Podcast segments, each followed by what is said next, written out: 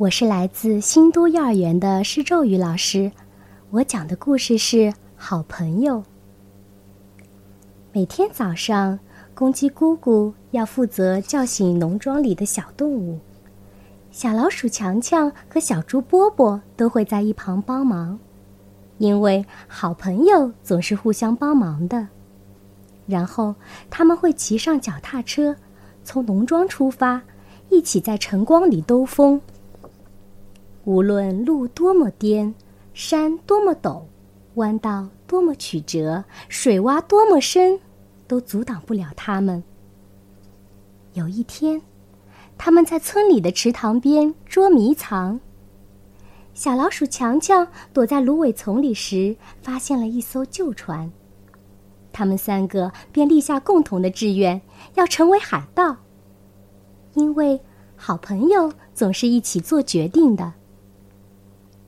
小老鼠强强掌舵，公鸡姑姑张开翅膀扬起了帆，小猪波波充当软木塞，堵住了船底的破洞。他们就这样在宽阔的水面上航行冒险。一天下来，他们觉得自己变得更大胆、更勇敢了。他们征服了整个池塘。可是。饥饿还是把他们赶回到岸上。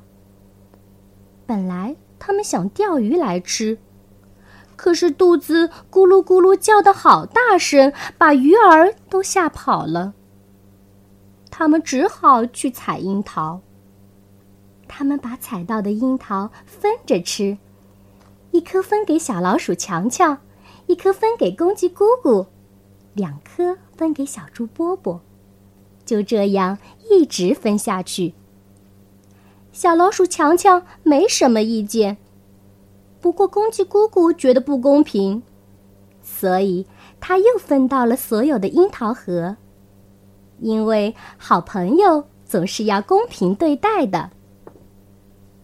他们吃了太多樱桃，所以全都闹肚子了，得在回家前先到草地上解决一下。当夕阳西下，影子拖得好长好长的时候，他们骑上脚踏车回家。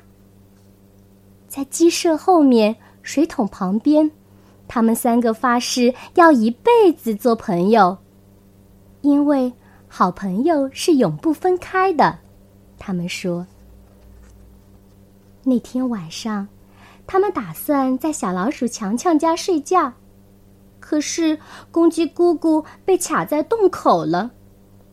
于是他们又决定到小猪波波家过夜。不过小老鼠强强鼻子太灵敏了，他不想睡在猪舍里。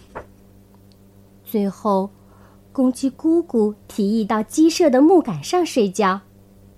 可是，木杆断了。他们只好互道晚安，各自回到自己的床上去。有时候，好朋友也不能一直在一起。他们说：“可是，他们在梦里又见面了，因为好朋友总是会出现在彼此的梦中。”